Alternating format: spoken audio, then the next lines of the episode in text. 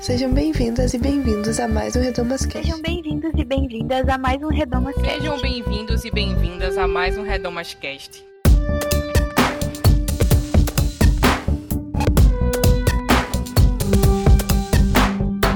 Sejam bem-vindos a mais um RedomasCast.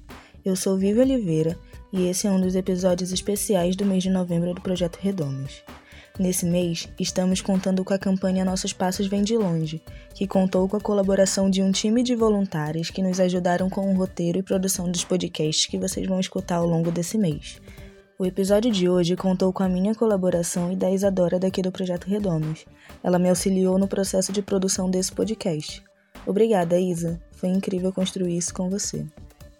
Esse programa é no formato de contação de história e eu recomendo que você utilize um fone de ouvido para perceber melhor os efeitos sonoros.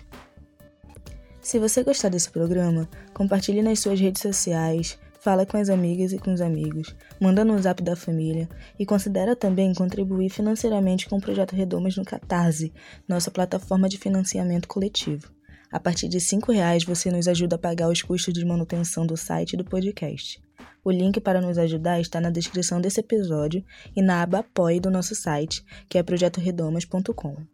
No episódio de hoje, vamos contar a história de Marsha P. Johnson, uma ativista transgênero e negra, trabalhadora sexual e drag queen, nascida em lar evangélico que se tornou uma figura fundamental para a luta LGBT por direitos humanos nos Estados Unidos. Ela liderou a revolta de Stonewall e foi assassinada provavelmente pela polícia. Seu ativismo inspirou milhares de jovens e nós achamos importante contar essa história para vocês. Senta lá que lá vem história.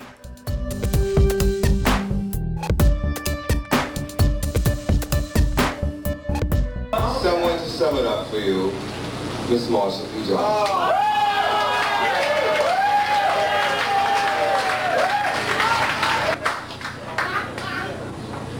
Hello, ladies and gentlemen. I am stay at home for you called Sal. You can count your karma if Nirvana is your goal. You can shake and you can rattle. You can rock and roll.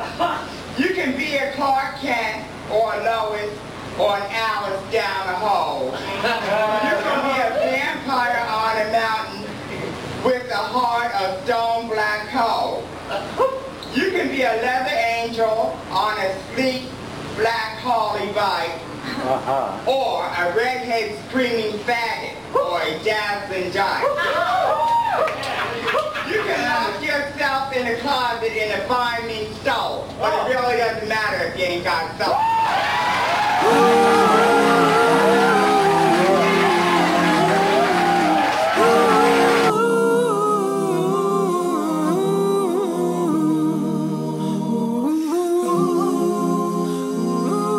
Good morning or evening, friends. Here's your friendly announcer. I have serious news to pass on to everybody. What I'm about to say could mean the world's disaster could change your joy and laughter to tears and pain. It's that love. Nascido no dia 24 de agosto de 1945 em Elizabeth, no estado de Nova Jersey, nos Estados Unidos, Marcia era filha de Malcolm Michael e Alberta Claiborne, um operário e uma empregada doméstica. Não se sabe muito sobre a infância de Marcia, mas sabe-se que desde a sua adolescência ela já se distinguia. Independente da roupa que usasse, havia situações em que se identificava pelo gênero masculino e atendia pelo pseudônimo Malcolm. Nesses momentos, ela se ofendia se a chamassem de Marcia ou a tratassem pelo pronome feminino. Após terminar o ensino médio, ela abandonou a cidade onde morou até os 17 anos e se mudou para Nova York. Lá, ela chegou com apenas 15 dólares no bolso e uma mala de roupas. Começou a trabalhar como garçonete até ir para Greenwich Village, onde conheceu várias outras pessoas LGBTs. Ali, ela descobriu que poderia ser quem era de verdade. Uma dessas pessoas foi Sylvia Rivera, uma ativista trans e drag queen que também lutava por direitos LGBT em Nova York. Juntas, elas criaram a Star House, que na tradução da sigla em inglês significa Ação das Travestis de Rua Revolucionários. Essa organização tinha como objetivo ajudar jovens transexuais e homossexuais que tinham sido expulsos de casa. A Star era um hotel onde os quartos foram transformados em moradias comunitárias com abrigo para 50 ou mais pessoas. O espaço começou a ser auto-organizado por projetos que cobriam as necessidades de Marcha e de suas companheiras. O objetivo era subsistir. Eram feitas arrecadação de roupas e comidas na casa para ajudar os jovens drag queens, mulheres trans e crianças de rua que existiam na Rua Christopher. Ah, e não esquece o nome dessa rua. Ela é importante para nossa história. Hey, it's going round, breaking many hearts.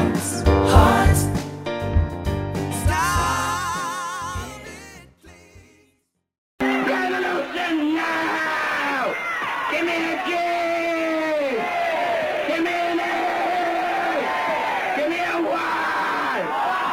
Give me a P! Give me an O! Give me a W! Give me an E! Give me an R! Give, give power! Louder, gay power!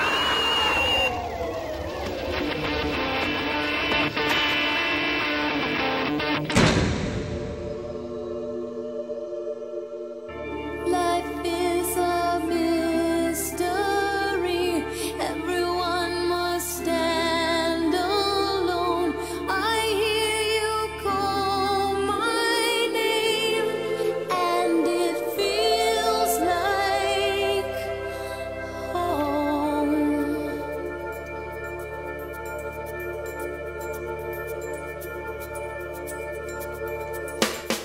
Você já ouviu falar da revolta de Stonewall? Se não, eu vou te contar esse que foi um marco histórico na luta dos direitos LGBTs nos Estados Unidos. Stonewall é um bar que se localiza na rua Christopher, em Greenwich Village.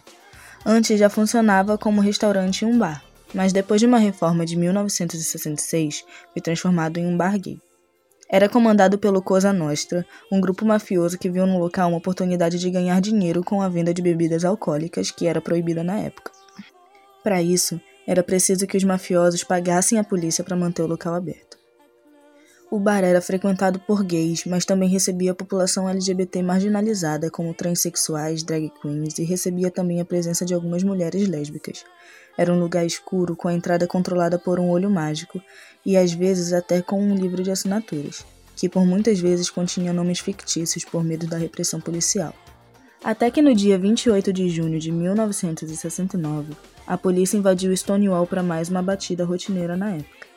Diferente do que acontecia normalmente, essa batida não teve conhecimento prévio dos donos.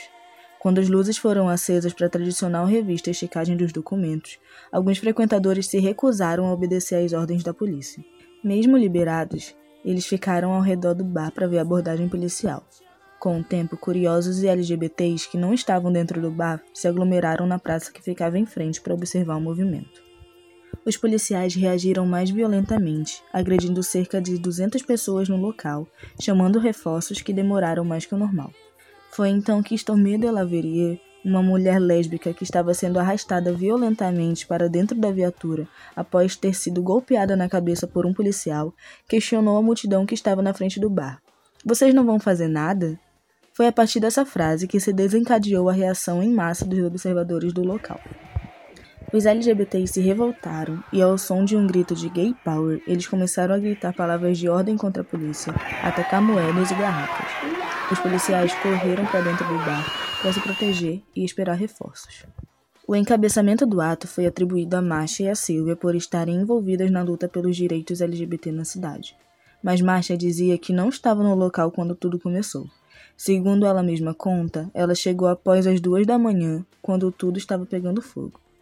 Segundo as palavras dela, ela diz: Recebi o crédito de ter jogado o primeiro coquetel Molotov por muitos historiadores, mas sempre gosto de corrigi-los. Joguei o segundo, não joguei o primeiro. Após horas de confronto com a polícia, a chamada revolta de Stonewall perdurou por dias. No dia seguinte ao primeiro ato, uma multidão ainda maior se reuniu na frente do bar para protestar. Nos meses seguintes, foram organizadas manifestações de luta por direitos LGBTs que, com o tempo, se transformaram nas primeiras paradas do orgulho LGBT no mundo. A minha chama também não queimei.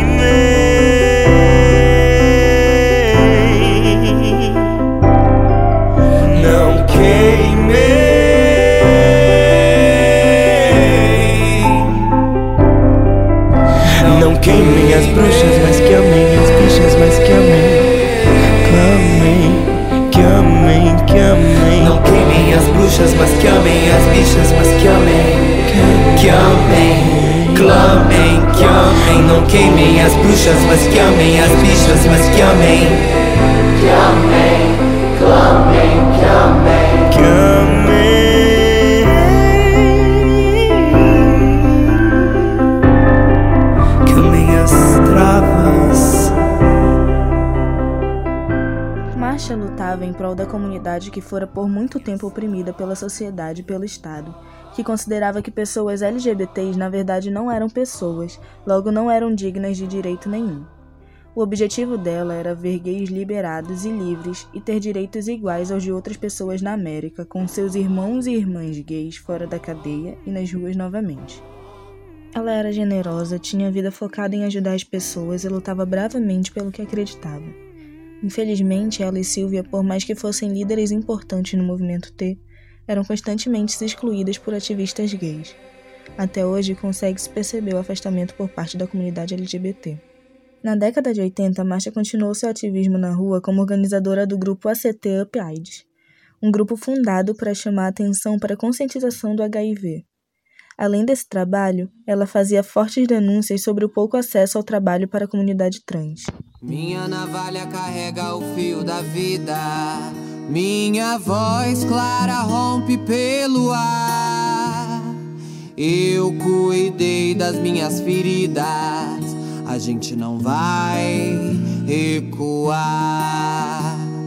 Esperar o amor, mas andar com medo. Eu mereço muito, muito mais. Espero ter sorte, não morrer tão cedo. Eu sei que eu mereço andar em paz. Por lidar com a marginalização e luta constante pelo reconhecimento da sua existência, Marcia começou a lidar com problemas psicológicos. Foram geradas cicatrizes muito difíceis de se curar. Isso fez com que ela desse entrada em hospitais psiquiátricos, sendo medicada com remédios fortes. Em julho de 1992, o corpo de Marcia foi encontrado no rio Hudson, perto de um pier em West Village, um pouco depois da Marcha do Orgulho daquele ano. A polícia considerou a causa da morte como suicídio, mas os amigos e companheiras de marcha não aceitaram o resultado do caso. Levantaram então uma campanha para que pudessem solucionar o crime, já que Marcha não tinha tendências suicidas e seu corpo foi encontrado com ferimentos. Sobre esse movimento dos amigos de Marcha sobre seu assassinato, nós recomendamos o documentário A Morte e Vida de Marcha P. Johnson na Netflix, que fala sobre os passos dessa grande e inspiradora mulher, além de mostrar a busca por justiça pelo caso arquivado de sua morte. cansado de esperar. Eu mereço parar de esperar. Por isso, ando com a minha navalha. Minha navalha carrega o fio da vida. Minha voz está cansada de gritar.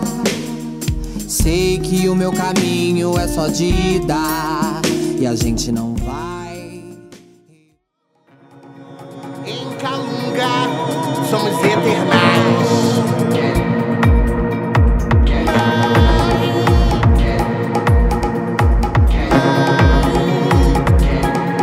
Eu não vou morrer. Eu não vou morrer. Eu não vou morrer. Eu não vou morrer. Eu não vou morrer. Eu não vou morrer. Não, não, não, não, não. Viva! Viva!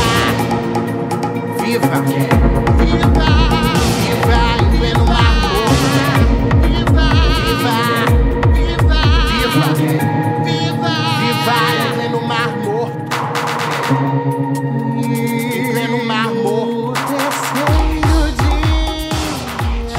O Brasil é o país que mais mata travestis e transexuais no mundo.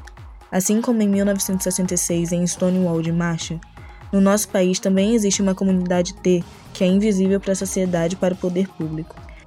Ainda hoje é preciso muita luta e fé para que a realidade seja transformada para uma vida ideal com o direito de existir e ser. Ainda bem que existem pessoas que, como Marcha e Silvia, vivem o amor ao próximo.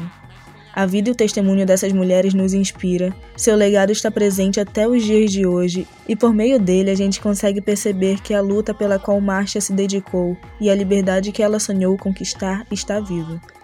Que a gente possa honrar o legado de quem veio antes de nós.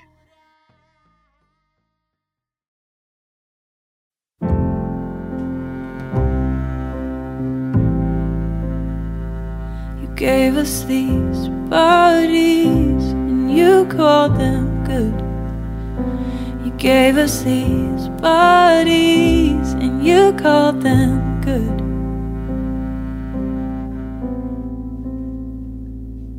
We are easily damaged. Have you seen the scars?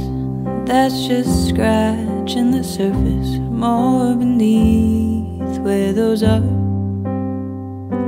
You gave us these bodies and you called them good. You gave us these bodies and you called them good.